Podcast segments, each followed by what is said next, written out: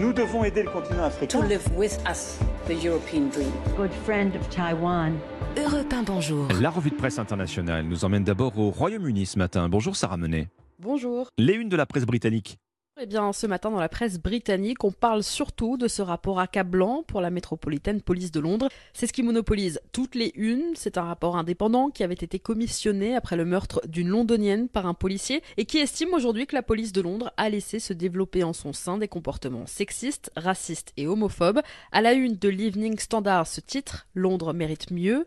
Le journal The Guardian donne, lui, les détails de ce rapport de plus de 300 pages expliquant les comportements problématiques de certains agents.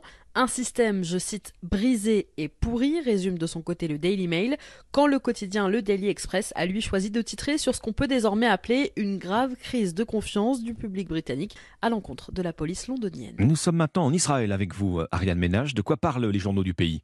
De la contestation des réservistes israéliens. Ils sont l'une des voies les plus importantes des manifestations pro-démocratie qui rythment le pays depuis trois mois. Cette semaine, rapporte le Mahariv, des centaines de membres d'unités d'élite ont arrêté de se présenter à leurs entraînements.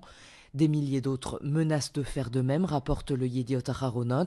Depuis des semaines, ils multiplient les pétitions contre la réforme de la justice du gouvernement Netanyahou et dénoncent une dérive autoritaire. Pilotes de chasse, agents des services de renseignement, des unités de cyberdéfense, l'armée israélienne repose en partie sur ses réservistes volontaires.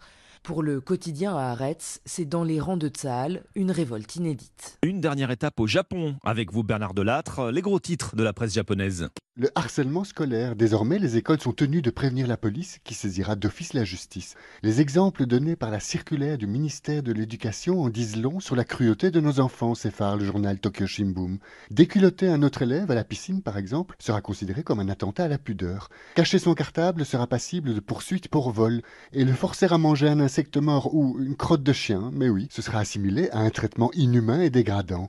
La presse de droite salue cette criminalisation du harcèlement. 600 000 élèves en sont victimes, la peur doit changer de camp, écrit le Yomiuri. On dénombre plus de 500 suicides d'enfants par an, rappelle le Sankei. Mais pour les journaux de gauche Asahi et Mainichi, ce sont des psys et non des policiers qu'on doit envoyer dans les écoles. Et il faut alléger les horaires des enseignants, qui travaillent 60 heures par semaine, donc n'ont le temps ni de repérer les agresseurs, ni de venir en aide aux victimes. Merci Bernard Delattre, merci à nos correspondants. 6h54.